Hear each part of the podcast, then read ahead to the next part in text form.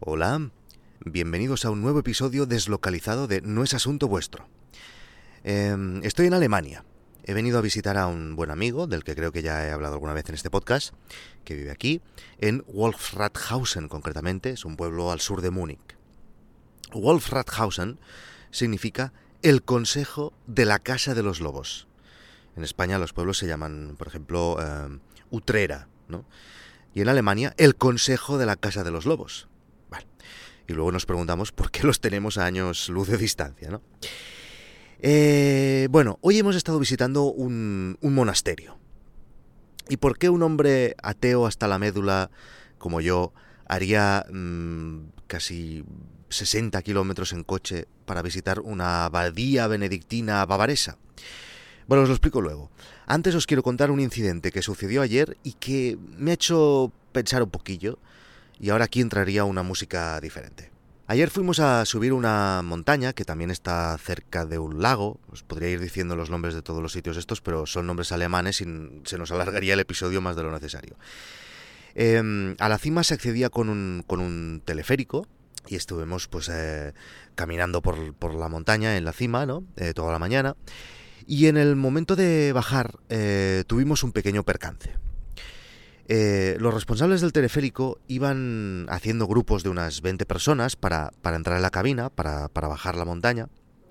Y cuando nos tocó el turno a mi mujer y a mi hija y a mí, eh, bueno, nos dimos cuenta que éramos los últimos de ese grupo y que no dejaban pasar a más gente, de manera que mi amigo y su familia eh, se hubieran quedado fuera y, tenían que bajar en, el siguiente, en la siguiente cabina de teleférico que tardaba unos 6 o 7 minutos más.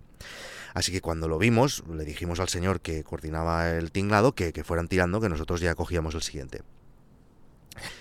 No, no, no, no por nada, sino bueno, pues solo por, por bajar juntos, porque queríamos bajar juntos con ellos.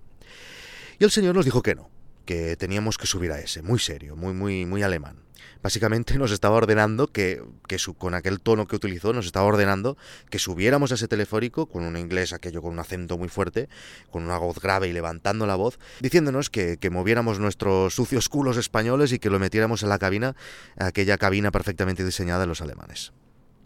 Y como que el señor pues elevó la voz, como digo, todos los alemanes que ya estaban dentro de la cabina y los de la cola de fuera se quedaron observando la escena, mm, curiosos a ver qué estaba pasando, ¿no? Y por supuesto, con esa actitud mm, déspota, eh, solo consiguió el efecto contrario en mi mujer y en mí. Y nos reímos porque, bueno, que un conductor de telefónico te dé órdenes, pues hace bastante gracia.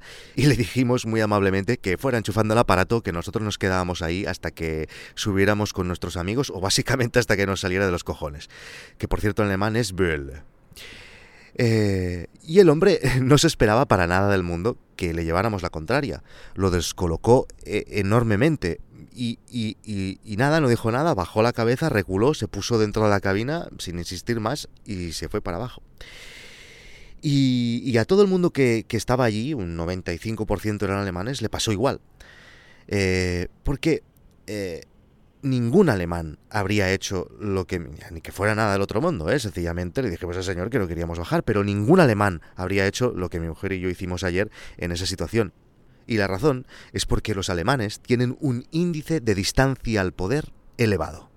Aquí entraría una nueva música. En los años 60, el psicólogo holandés Gerd Hofstede, que en este episodio de No es Asunto Vuestro vamos a escribir como Gerd Hofstede y vamos a pronunciar como Gerd Hofstede, trabajaba para el Departamento de Recursos Humanos de IBM. Este señor eh, lo que hacía es viajaba por todo el mundo y se encargaba de analizar mm, en qué manera diferían entre sí las culturas cuando estamos trabajando. O sea, básicamente mm, lo que quería averiguar IBM contratando a este señor es si, por ejemplo, poner a trabajar a un chino con un americano les hacía ganar más dinero o menos dinero, o, o si poner a un italiano con un croata. Y así con todas las combinaciones posibles. Em, y hoy en día, las conclusiones a las que llegó Hofstede eh, aún son utilizadas para entender la psicología intercultural entre, entre culturas. Y mm, una de las principales conclusiones eh, a las que llegó este señor la llamó el índice de distancia al poder, o sea, el valor y el respeto que se le da a la autoridad según de la cultura que seas. Países como mm, Suecia, Dinamarca, mm, tienen un índice de distancia al poder muy bajo, pero países como Colombia o como Brasil o muchos países asiáticos tienen un índice de distancia al poder altísimo. Un ejemplo que siempre se pone eh, para entender este índice es el caso de las aerolíneas Korean Air, que eh, a finales de los 80 y hasta 1998 tuvieron un montón de accidentes catastróficos. El índice de pérdidas de aviones de Korean Air durante ese periodo fue de, eh, decían que casi el 20 más que cualquier otra línea o de la línea que iba por detrás. Y después de ser estudiada por activa y por pasiva, eh, se llegó a la conclusión que la razón principal de ese elevado número de accidentes era el índice de distancia al poder. ¿Por qué? La tripulación y los copilotos de Korean Air tenían tanto respeto al capitán que cuando detectaban un, problema lo decían pero de manera muy sutil, por miedo a enfrentarse a la autoridad. Eh, lo hacían utilizando lo que llaman el discurso mitigado. O sea, por ejemplo, si un copiloto veía fuego en el ala derecha, en vez de decir, capitán, la ha cagado y hay fuego en el ala derecha, pues decían algo así como, yo qué sé, mm, capitán, ¿no tiene usted mucha calor en la parte derecha de su cara? Bueno, Em, esto es una exageración, pero por ahí van los tiros, ¿eh? O sea, analizando las cajas negras de los aparatos accidentados de Korean Air, vieron que las causas era que la tripulación no había sabido transmitir con claridad suficiente situaciones de emergencia a los capitanes. Bien, eh, pues eh, por su herencia cultural, en Alemania tienen un índice bastante elevado, no es de los países más elevados del mundo, pero tienen un índice elevado de este, de este, de este respeto a la autoridad.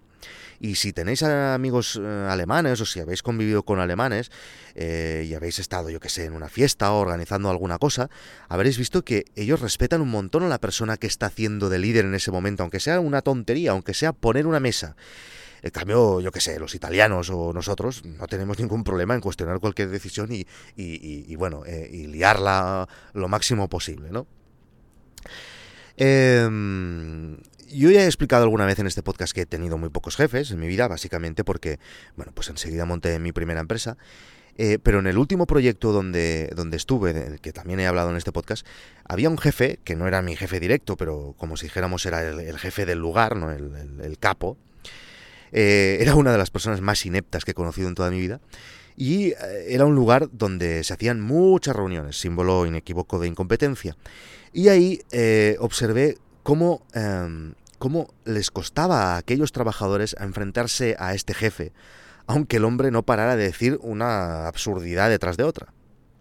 Porque es que era muy tonto, muy tonto. Em, sí que es verdad que en ese caso tal vez no era tan importante el índice de distancia al poder, sino sino el miedo de esos trabajadores a perder el trabajo, porque, bueno, pues no están las cosas para decirle a tu jefe que es un inútil, eh, y evidentemente es mucho más sencillo seguir la corriente y tener mm, más probabilidades de seguir conservando el trabajo. Eh, pero ahora en Guide Dog eh, me encuentro en una situación que también me ha hecho analizar el tema del índice de distancia al poder sobre todo en las últimas semanas, y es que desde hace unos 15 días, y esto aún os lo he explicado, estoy negociando con, con, gente de la Warner Bros., con el Departamento Internacional de Documentales de la Warner Bros. Y la verdad es que cojona. gente que, bueno, pues que es gente que tiene mucho poder en la industria y que, pues durante las negociaciones, pues quieren imponer sus reglas. Mm, a ver, para que os hagáis una idea, eh, pues eh, no que sé, para poder algún ejemplo, ¿no? Son gente pues que pide, por ejemplo, un mínimo garantizado si quiero incluir alguno de sus documentales en Guide Sabéis que el sistema de Guide está pensado pues que de todo el dinero que se genera, el 50% va directo para el propietario de los derechos, ¿no? Y que, y que además es una cosa que va a acorde con las visualizaciones que ha tenido ese documental y que con el otro 50% pues cubrimos todos los gastos de la plataforma. Pues bien, empresas como, como Warner Bros. y además se entiende, pues intentan mm, siempre pues plataformas como, como la nuestra, como Guide Dog, pues que les haga, por ejemplo, un avance del dinero sin saber si su película acabará mm, teniendo o no éxito dentro de esa plataforma. A ver, entiendo perfectamente su estrategia y tiene el suficientemente poder, como digo, para hacerlo y para pedirlo, pero bueno, yo también tengo mi derecho eh, a mantenerme fiel al modelo que he pensado y que es justo para esta plataforma. Bueno, ya os explicaré en los próximos capítulos cómo han acabado estas negociaciones con la Warner. Esta semana precisamente tengo una reunión con ellos por Skype. Bueno, y aquí acabaría la música y os explicaría por qué caray estoy en un monasterio. Seguro que muchos ya lo habéis adivinado. Pues claro, hijos míos. En temas de religión, los alemanes también están más avanzados y ellos en los monasterios, aparte de hacer actividades completamente inútiles como rezar, lo compensan haciendo cerveza. Prost.